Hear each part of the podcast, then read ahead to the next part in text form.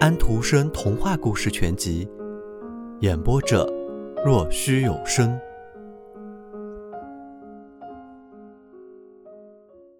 树匆匆长大，茉莉和树一样成长着。它清新的就和一朵苹果花一般。但是安东不可能更长久的看见这朵花了。一切都在变化，一切都在新陈代谢。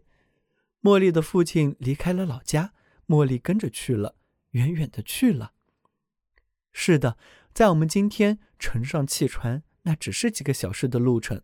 但是那时候，人们要用比一天一夜还多的时间，才能从艾森纳赫往东走到那么远的地方。那是图林根最边缘的地方，去到那个今天仍叫做维马的城市。茉莉哭了，安东哭了，那么多眼泪，是啊，都包含在一颗泪珠里了。它有着欢乐的红色和美丽的光。茉莉说过，她喜欢安东。胜过喜欢维马的一切盛景。一年过去了，两年、三年过去了，在这期间来了两封信，一封是运货跑买卖的人带来的，一封是一位游客带来的。那路又长又艰难，又弯弯曲曲，经过不少城和镇。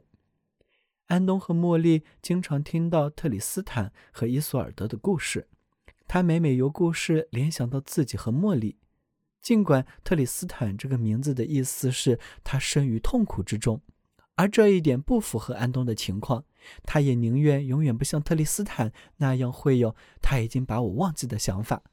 可是你知道，伊索尔德也并没有忘记自己心上的朋友。在他们两人都死后，各被埋在教堂的一侧的时候，坟上各长出了一棵椴树，漫过了教堂顶，在上面结合开花了。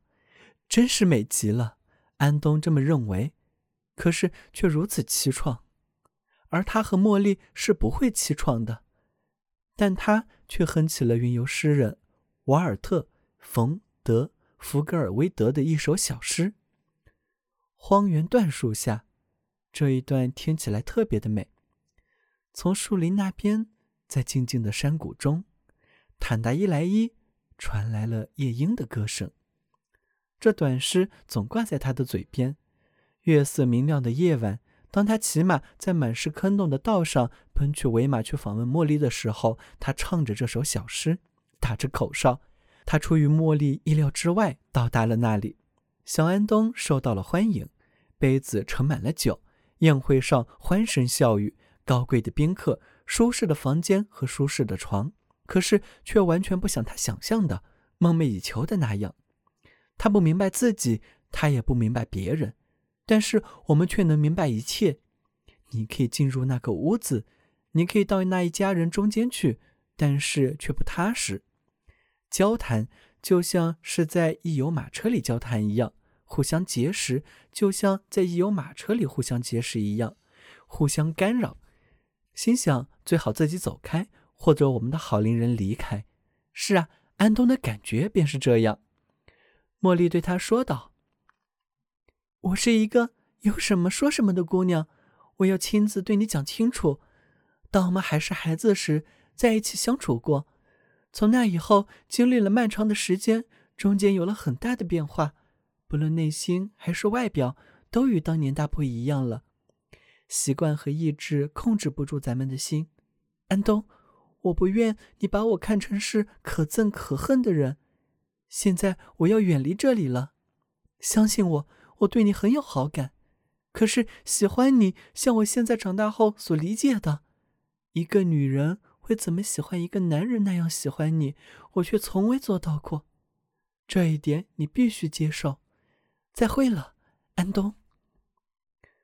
安东也道了别，他的眼中没有一滴泪水，他感到他再不是茉莉的朋友了。一根炽热的铁棍和一根冰冻的铁棍，在我们亲吻他们的时候，引起我们嘴唇皮的感觉是相同的。他们咬噬着我们的嘴皮，他用同样的力度吻着爱，也吻着恨。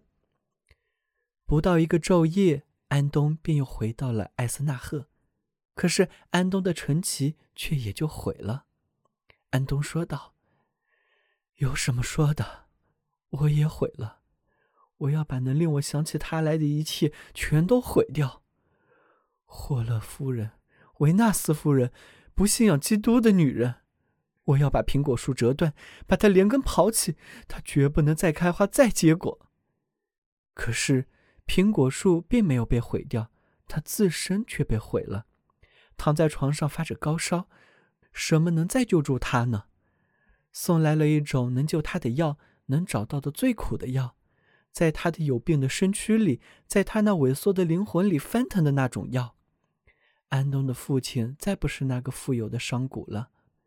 沉重的日子，考验的日子来到了家门前，不幸冲了进来，像汹涌的巨浪，一下子击进了那富有的家庭。父亲穷了，悲伤和不幸击瘫了他。这时，安东不能再浸在爱情的痛苦里，再想着怨恨茉莉，他有别的东西要想了。现在，他要在家中又当父亲又当母亲了，他必须安顿家，必须照理家。必须真正动起手来，自己走进那大千世界，挣钱糊口。